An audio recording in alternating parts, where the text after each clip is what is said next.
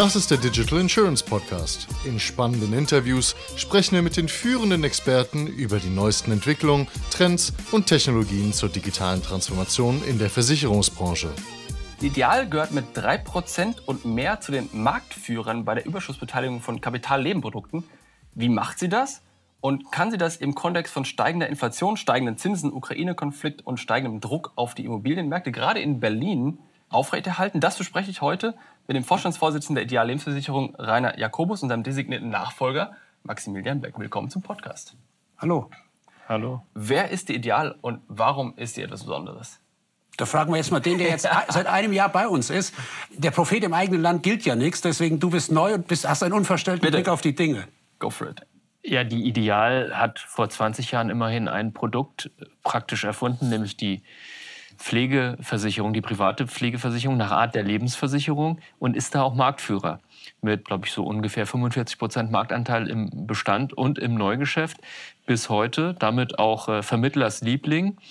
Hat auch eine ganz spannende Vertriebsstruktur. Wir arbeiten ja mit äh, vielen anderen Versicherern zusammen, arrondieren da die Produktpalette, aber auch mit Maklern, Mehrfachagenten, Pools, äh, Banken.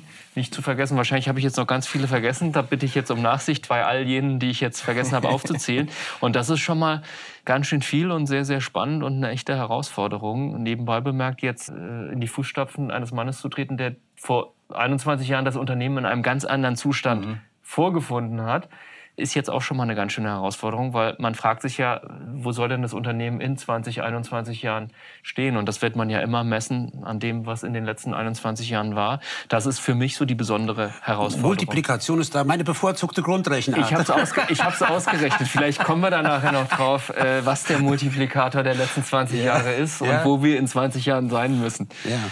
Wollt ihr vielleicht noch wenn wir es gerade aktuell haben, ihr habt ja die MyLife und Honorarkonzept im Frühjahr 2022. Ähm, ist das richtig übernommen? Ja. Also vielleicht noch mal ganz kurz zu Ideal zurück. Also ich glaube, wir haben äh, in den letzten Jahren in, in vielen Punkten eine nonkonformistische Strategie gefahren. Da war das mit der Pflegeversicherung natürlich ein wichtiger Punkt.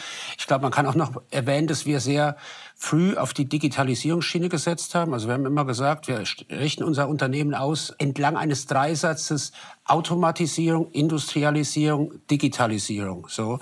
Und das war die logische Folge, war zum Beispiel auch die Entwicklung der Universal Life, einem echten, voll digitalen hochtransparenten Versicherungskonto und was auch hochflexibel ist, ist, glaube ich, auch ein ganz spannender Punkt. Wir sind kein Vollsortimentler, wir machen nicht alles, aber ich wir nehmen für uns in Anspruch, das, was wir machen, das machen wir gut und das denken wir auch bis zum Ende.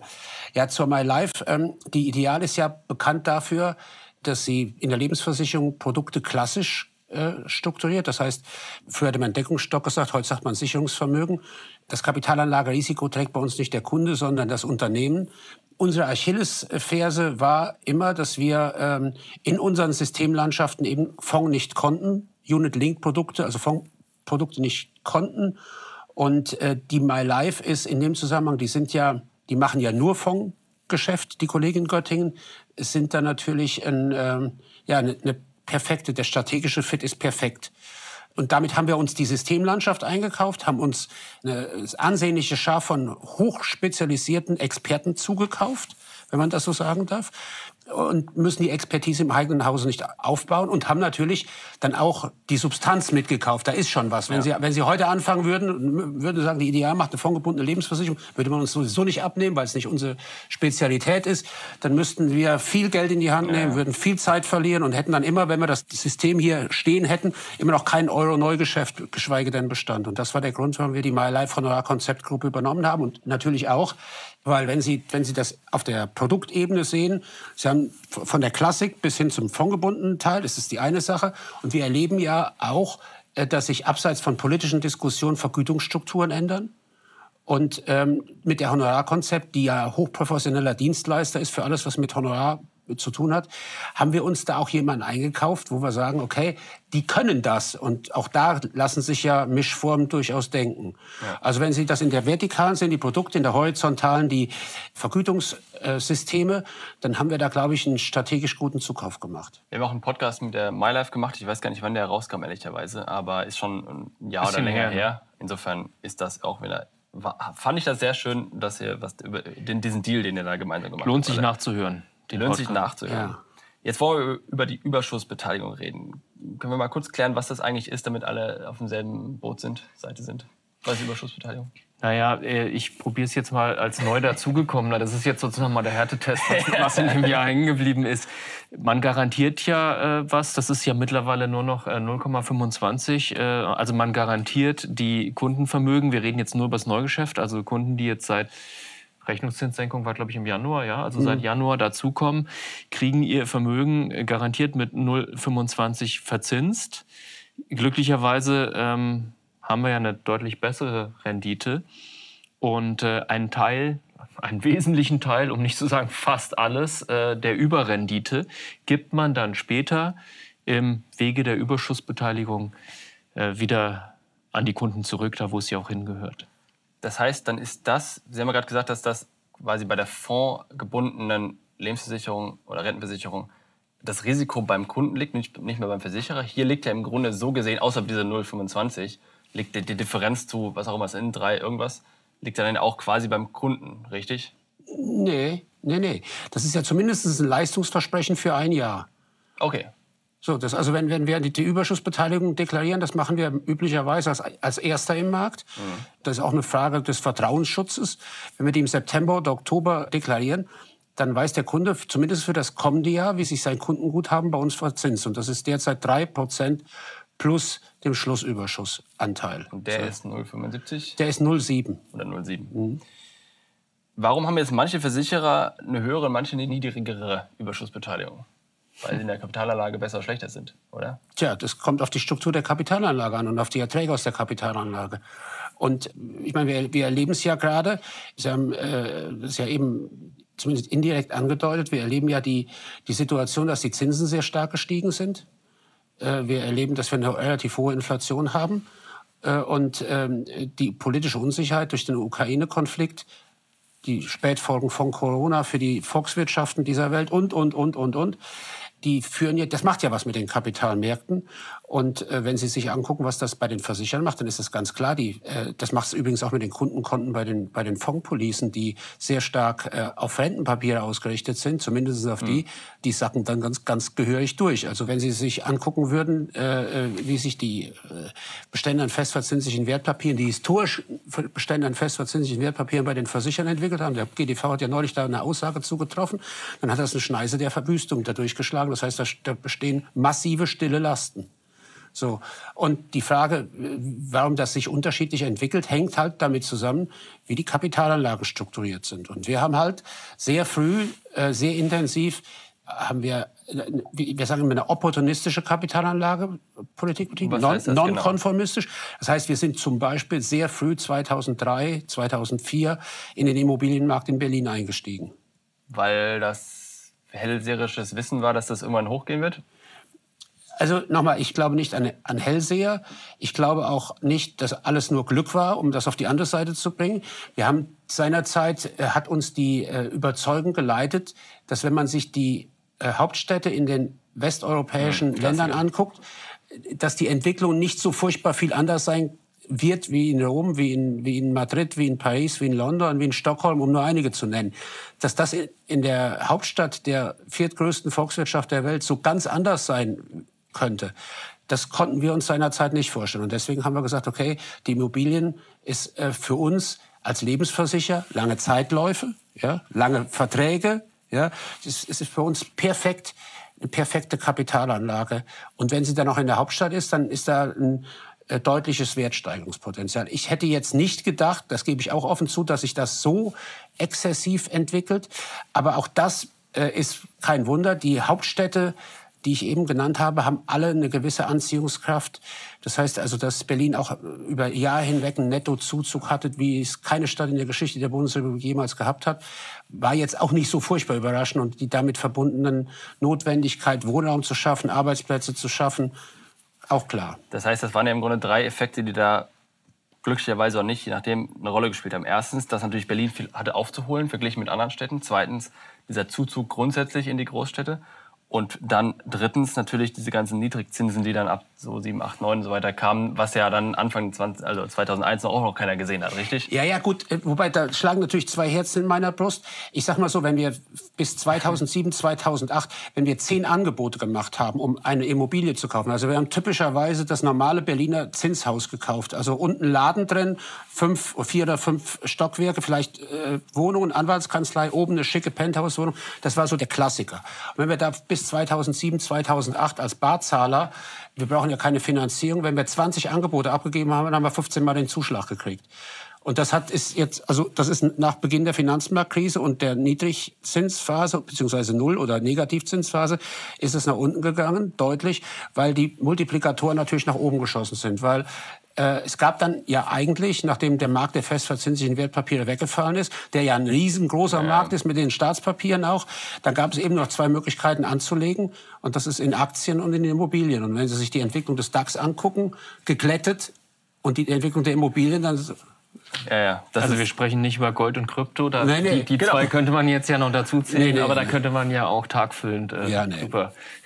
Also für uns sowieso keine Option, aber Option. Äh, für ich muss aufpassen, dass wir nicht zu sehr in diese ganzen Technicalities reingehen, weil mich das auch unglaublich interessiert, das Thema. Aber vielleicht nochmal den Bogen spannen von, jetzt habe ich da ein Zinshaus und damit alle verstehen, was ein Zinshaus ist. Ne, ich kaufe es als Kapitalanlage versus ich kaufe eins, um drin selbst zu wohnen. Ja, ja klar. Ähm, zehn Wohneinheiten zum Beispiel. Genau, eine Gewerbeeinheit. Wir wohnen schon in zehn mhm. Stück, ich in einer und dann die anderen in den Rest, aber egal. Wie kommt jetzt, wird jetzt aus dieser Immobilie, die ich dann da gekauft habe, jetzt diese Überbeschussbeteiligung? Wie kommt das hin? Weil ich verkaufe ja diese Immobilien nicht. Ich kann ja nicht einen Teil dieser Immobilie, vereinfacht ausgedrückt kann man schon, aber wird ja nicht passieren, verkaufen, sondern wie kommt jetzt diese 3% Überschussbeteiligung bei rum? Wie läuft das? Da brauchen Sie einen langen Atem. Das heißt, Sie kaufen ja ein in aller Regel vermietetes Haus und mit jedem Auszug einer eine Mietpartei, können Sie natürlich das an das Niveau des Berliner Wohnungsmarktes anpassen, was ja insgesamt nach oben gegangen ist. Ja. Also als ich hier in Berlin angefangen habe, vor über 20 Jahren, da haben Sie noch wirklich gut ausgestattete Wohnungen bekommen mit drei oder vier Euro den Quadratmeter. Ja. ja. Und äh, das Niveau ist natürlich nach oben gegangen. Das ist eine Frage von, man mag das bedauern, aber es ist eine Frage von Angebot und Nachfrage. Ja? Es ist nach oben gegangen. Und damit, je mehr Miete Sie einnehmen, desto wertvoller wird das Haus. Damit schaffen Sie stille Reserven. Mit den stillen Reserven stärken Sie Ihre Sicherungsmittel. Das heißt, die Sicherungsmittel bestehen ja aus den stillen Reserven, der gebundenen EFB, der freien EFB. Ich weiß nicht, was ich jetzt vergessen habe. dem Eigenkapital, was Sie aufgehäuft haben im Laufe des Jahrhunderts, wo es jetzt die Ideal gibt. Ja, und wie gesagt, aus den laufenden Erträgen kommt dann die, die Überschussbeteiligung. Und in der Zeit, wo dann die festverzinslichen Wertpapiere, die sind ja dann, die alten sind ja dann auch aus, ausgelaufen. Ja, und die neuen konnten sie nur reinvestieren mit, mit dem lieben Gott sein gar nichts. Ja, so, ist ja so. Und da können sie dann natürlich keine hohe Überschussbeteiligung finanzieren. Wenn sie aber wie wir im Lauf der Zeit immer hatten wir immer, obwohl wir stark gewachsen sind, auch in der Kapitalanlage, immer zwischen 20 und in der Spitze hatten wir mal 27 Prozent der Buchwerte waren Immobilien, partizipieren sie am Mietsteigerungspotenzial mhm. und am Wertsteigerungspotenzial. Die, die, Sie können ja dann auch riskanter anlegen, wenn Sie höheres, wenn Sie äh, höheres Sicherungskapital haben. Die Logik ist ja, dass ich dann eben für diese drei Euro pro Quadratmeter die Immobilie kaufe, vor für mir aus 20 Jahren. Ja. Und heute, 20 Jahre später, inklusive Mietsteigerung, inklusive Inflation und so weiter, natürlich eine exorbitant hohe Rendite auf diese drei Euro von damals bekomme. Das ist ja dann, dann bekomme ich ja plötzlich so eine Mietrendite von, ich weiß nicht wie viel Prozent. Und diese Immobilien, diese Mietrendite, jetzt, ich hoffe, es wird nicht so kompliziert, aber ich, ich sehe gerade das Bild vor mir, die nimmt ja quasi zum heutigen Zeitpunkt immer ab, weil alles, was ich gestern gekauft habe, das hat ja keine drei Prozent. Das hat ja, ich weiß nicht, ja, nee, drei, drei, drei oder vier Euro waren die die Wohnung konnte man für drei oder vier Euro mieten. Ach so. Was war, also über die, so, über, die Frage, über die Frage, wie kauft man ein Haus? Ich nehme die gesamte Miete in dem Haus und sage, okay, diese Miete, die, das ist wie beim Kapitalmarkt, ja. die versichere ich mit einem Multiple. Was war das damals für ein Multiple? 15? Ach, nicht mal. Nicht mal acht oder neun. Echt? Ja.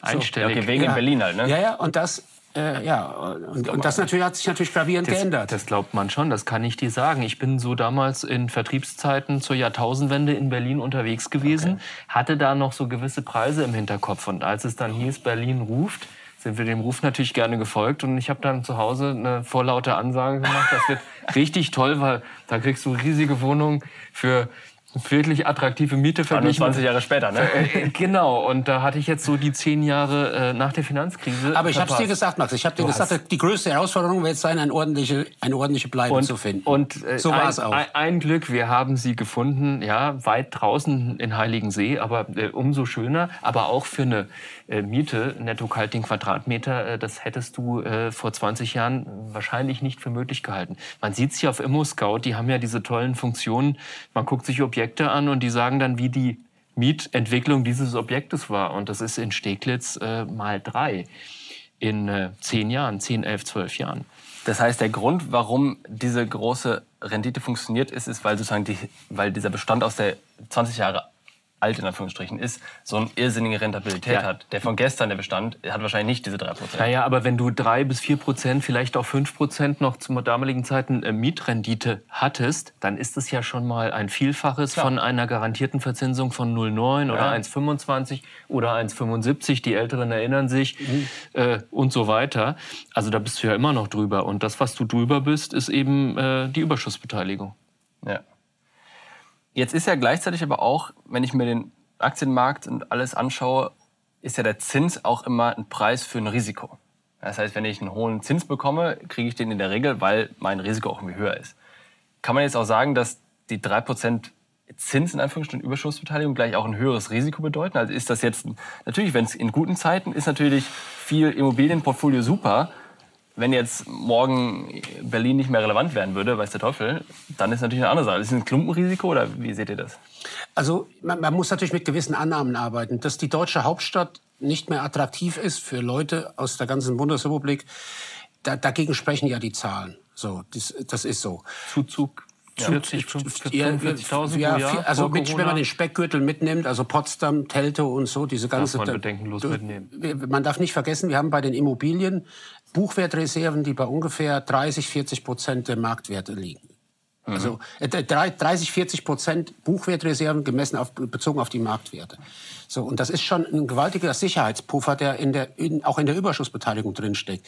Weil Sie können ja im Unterschied zu den festverzinslichen Wertpapieren, die, wenn die Zinsen steigen, die ja. ja der, der Wert nach unten geht, könnten Sie im Zweifelsfall sind die ja fungibel. Das heißt, sie, sie haben, sind in der Lage, die Immobilien zu verkaufen. Nicht alle, aber die allermeisten. Ja, wir müssen wir haben also vielleicht das noch. Wir haben ja im letzten Jahr eine große Immobilie verkauft, weil es eine Opportunität gab. Die stand leer. Das war nämlich ein Hotel, was geschlossen hatte. Mhm. Das haben wir mit mit einem sehr sehr satten Buchgewinn verkauft. Das heißt, also Sie haben da ein Sicherungsmittel, um Schwankungen anderer Assetklassen zu glätten das, was Sie nicht notwendigerweise in anderen Assetklassen haben. Festverzinslich Wertpapier, es geht nach unten. Ja. ja. Das, dann dann geht es auch schnell nach unten mit den stillen Reserven, haben wir eben erläutert. Aktienmärkte, krisenhafte Zuspitzung, es geht relativ schnell nach unten. Ja? ja. So. Und der Vorteil der Longtail, des Longtail Assets, Immobilie ist halt, die stillen Reserven sind da. Die werden dann irgendwann auch nach unten gehen, wenn die gesamten Kapitalmärkte nach unten gehen. Aber noch sind die in ausreichendem Maße vorhanden. Wenn Vielleicht, wir müssen stille Reserven mal kurz erklären, ja. weil das ist, glaube ich, nichts eingängig. Der Unterschied zwischen deinen Anschaffungskosten und, und dem, was das Ding im Moment genau. wert ist. Und das, genau. Du, du, beschreibst es quasi in der Buchhaltung mit den Anschaffungskosten und äh, du kannst es eigentlich für mehr verkaufen und 30 Prozent ist insofern relevant ist, weil die Wahrscheinlichkeit, dass der Markt um 30 Prozent mal runtergeht, nicht so hoch ist. Nee, der ist, der, die, die Wahrscheinlichkeit ist null. Da wollte ich gerade einsetzen, denn äh, der Effekt bei den Festverzinslichen ist ja, äh, Marktzinsen gehen rauf, Wert der Festverzinslichen, ja. die ich schon im Bestand habe, geht, geht runter. runter. Nur wo will ich denn hin mit dieser riesen vorhandenen Liquidität in Immobilien? Also Betongold ist halt weiter sehr stark nachgefragt. Wir haben das ja wie oft in Szenarien uns überlegt, wie wird denn das auf die Immobilienpreise, also auf die Bestandsimmobilienpreise, ja. auf Bau, kommen wir mhm. vielleicht noch zu sprechen, wirken. Wir können nicht erkennen, ähm, wie das dämpfend auf die also Preise wirkt. Es ist auch intransparent der Markt, mehr als Anlage. Ich glaube, ich glaube, es gibt keinen transparenteren Markt als den Immobilienmarkt. Okay. Du musst dich halt auskennen. Es gibt kein, es gibt kein aber es ist nicht so liquide wie jetzt eine, ein Bond. Das ist was anderes, aber transparent ist der Markt. Ja, okay, aber es ist, ich weiß jetzt nicht, ich, wenn ich jetzt einen Bond habe, halbe Million, dann weiß ich, wie viel das Ding morgen wert ist. Ja. Meine Immobilie, halbe Million, weiß ich natürlich nicht so offensichtlich. Aber wenn Sie, gucken Sie, Sie, Sie haben ja folgende Situation. Sie kaufen eine Immobilie und schreiben diese Immobilie jedes Jahr regelhaft mit 2% ab. Ja. Das ist die Regelabschreibung. Die schreiben Sie deswegen ab, weil Sie ja irgendwann wieder was in die Immobilie reinstecken müssen. So, das heißt, das senkt ja schon mal Ihre Buchwerte. Wenn Sie heute äh, äh, ein vollvermietetes, ich nenne es wieder Zinshaus, dann ist der Wert, und das ist der ganz große Unterschied, dann ist der Wert höher als vor einem Jahr. Obwohl wir die Inflation haben.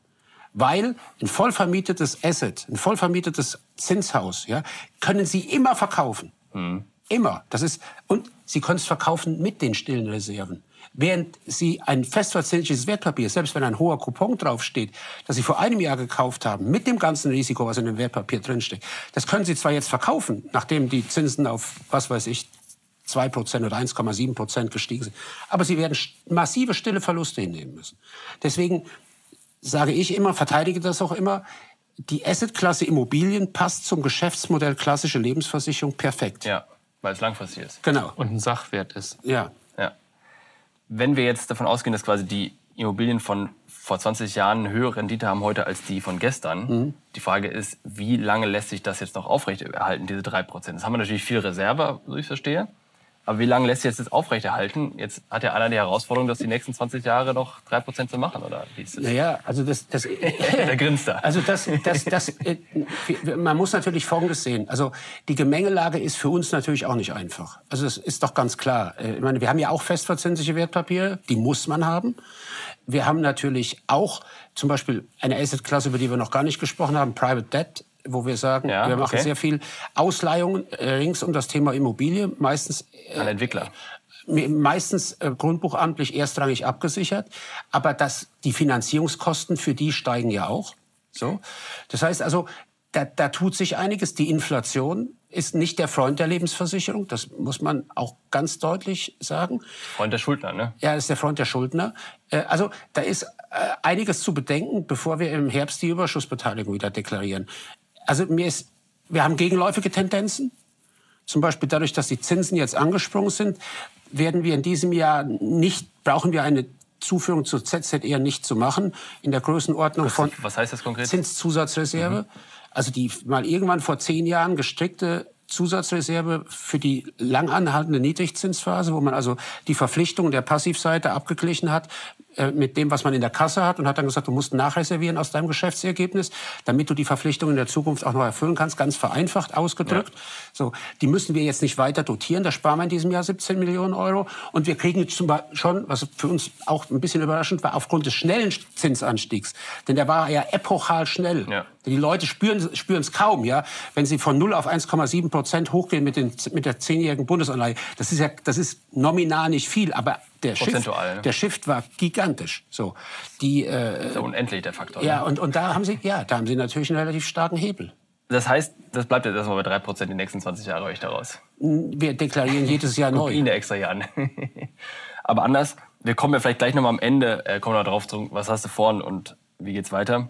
Aber ich überlege jetzt gerade, ob wir noch in den Segment reingehen, ob Immobilien in Berlin so teuer bleiben. Wir können ja mal kurz zwei Minuten darauf verbringen, weil ähm, wir wissen alle, Immobilien sind teuer überall in Deutschland. Mhm. So, Grund haben wir gerade besprochen, Zinsen in Großstädten ist der Zuzug.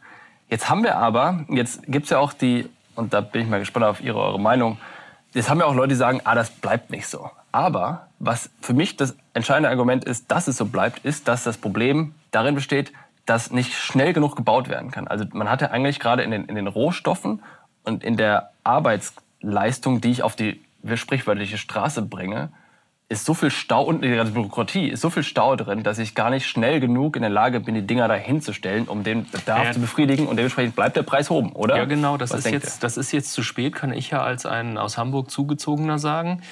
Ähm, der Hamburger Bürgermeister, der jetzt gerade im Kanzleramt sitzt, äh, hat ja ungefähr 2010 äh, gesagt, äh, wir müssen jetzt uns alle an den Tisch setzen, die Wohnungswirtschaft äh, und alle weiteren Beteiligten. Wir brauchen mehr Wohnungen.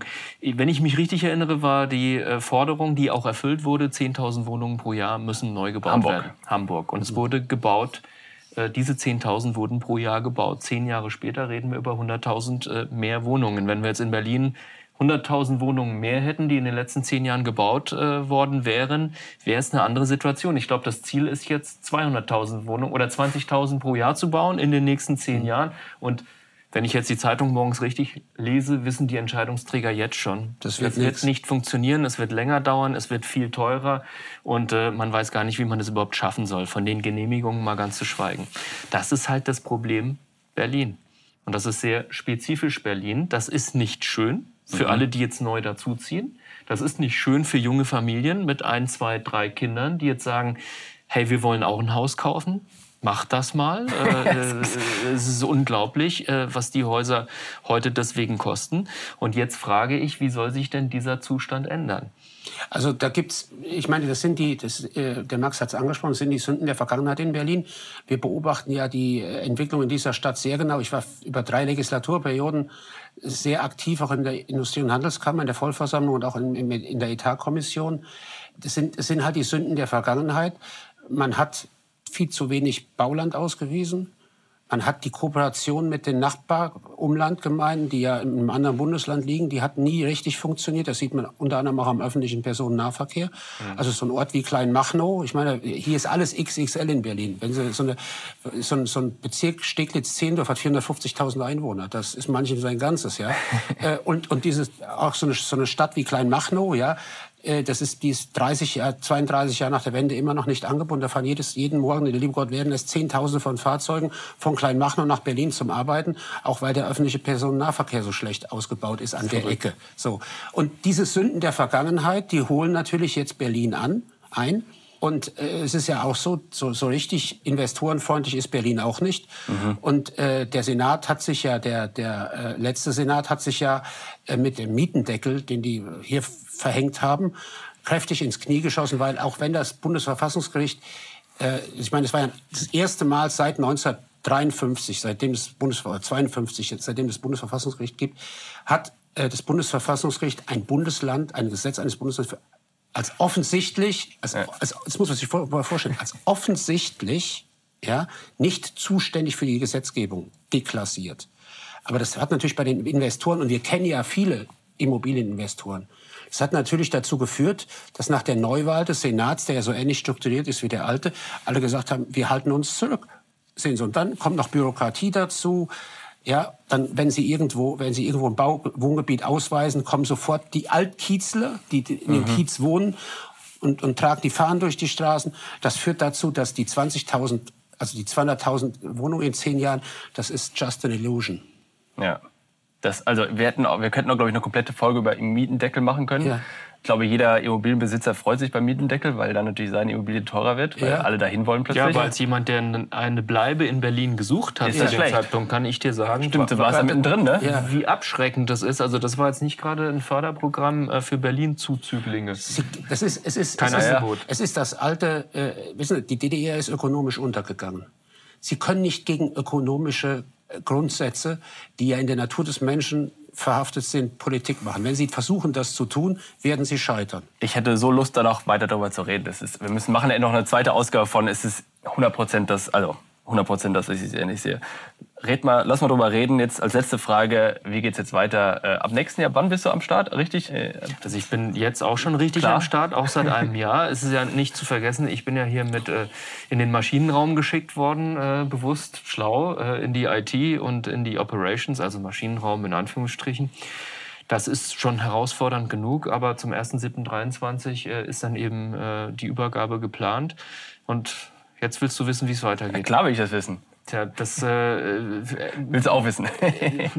also es wäre schon besser, äh, wenn meine Kolleginnen und Kollegen und ich eine Idee hätten, die wir natürlich eben auch mit Rainer Jakobus gemeinsam äh, entwickeln und fortentwickeln. Die ist natürlich schon entwickelt und die wird fortentwickelt. Ich glaube, Kontinuität und Stabilität ist mit Blick auf die letzten 20, 21 Jahre hier das Gebot auch für die nächsten 20 Jahre. Diesen Erfolg zu wiederholen, äh, wird schwierig genug. Ähm, ich habe mal in der Vorbereitung ähm, auf unsere Sendung mich gefragt, bei welcher laufenden Beitragseinnahme hast du denn eigentlich damals übernommen? Ich bin jetzt ins Jahr 2002 zurückgegangen, weil es genau 20 Jahre her ist. Zu diesem Zeitpunkt, jetzt, was schätzt du? Laufende Beitragseinnahmen? 48 Millionen? Äh, waren schon 61. Ja. Also wir reden über 2002, da ja. warst du ja schon äh, ein, ja. zwei Jahre am Werk. Ja, ja, genau. 61 Millionen, wir sind heute bei 203, 204 Millionen ja. ohne die Sterbekasse. Die also wir sind bei 215 Millionen. 215 inklusive einer zwischenzeitlichen äh, Akquisition, die ja auch voll integriert ist. Das ist ein Faktor von 3,3. in 20 Jahren. So, wenn man jetzt böse will, Ja, da die hast du vorhin schon angefangen. Das zählen wir die My Life noch mit dazu. Oh. ja, äh, also vorhin hast du ja schon angefangen, hast gesagt, nehmen wir mal den Multiplikator. Also multiplizierst du jetzt einfach mal so in 20 Jahren 700 Millionen laufende Beitragseinnahme. Da spielt jetzt der Basiseffekt gegen dich. Also vielleicht darf man die My Life da jetzt eben äh, mitrechnen, darf man wahrscheinlich nicht, schätze ich mal. Also da siehst du, äh, wie äh, hoch hier die Früchte hängen. Und insofern, äh, gerade zu diesem Zeitpunkt jetzt, Stichwort Zeitenwende, äh, Veränderungen, riesige Volatilität am Markt, heißt jetzt das Motto, einfach in den nächsten 20 Jahren möglichst dann rückblickend äh, genauso viel unternehmerische Fortune zu haben ähm, wie in den vergangenen 20 Jahren. Also äh, ich sag mal so, wir haben ja, wir sind ja von der Grundstruktur ein Versicherungsverein auf Gegenseitigkeit. Ich glaube, das, das hat auch Professor Fani immer gesagt, das ist eigentlich die genuine Rechtsform für einen Versicherer. Ja? Und ähm, den Versicherungsverein auf Gegenseitigkeit in Deutschland, äh, die haben ja eine, eine hohe äh, Kultur der Kontinuität. Ich glaube, Kontinuität ist in einem Unternehmen ein wesentlicher Erfolgsfaktor, ohne dass man, und das haben wir ja auch gezeigt, und das, das wird der Max auch hinbekommen, ohne dass man sich Neuerungen verschließt. Aber insbesondere personelle Kontinuität, wenn man über, über lange Zeitläufe denkt und handelt, ist für ein Unternehmen von geradezu existenzieller äh, Wichtigkeit. Diese Hire-and-Fire-Mentalität äh, führt bei vielen Unternehmen, das hat auch mit der Versicherungswirtschaft nur bedingt zu tun, nicht unbedingt zu besseren Ergebnissen. Ich glaube, dass es wichtig ist, zu bewahren und zu, neu zu gestalten und nicht das eine zu machen, ohne das andere zu machen. Es wäre aber auch völlig, aus meiner Sicht, völlig falsch zu, zu sagen jetzt, du musst das alles nur so weitermachen, wie der Jakobus das gemacht hat. Das ist völlig falsch. Also das, da, da muss, da musst jetzt, er ist, er ist ja, er hat eine, ist, kommt aus einer anderen Generation, hat fünf Kinder zu Hause, ich habe zwei Enkelkinder zu Hause. Das ist eine andere, ja, das ist jetzt eine andere, eine andere Aufgabe. Danke, Rainer Jakobus und Martin Lübeck. Das war eine weitere Ausgabe des Digital Insurance Podcast. Folge uns bei LinkedIn und lass eine Bewertung bei Apple, Spotify und Koda.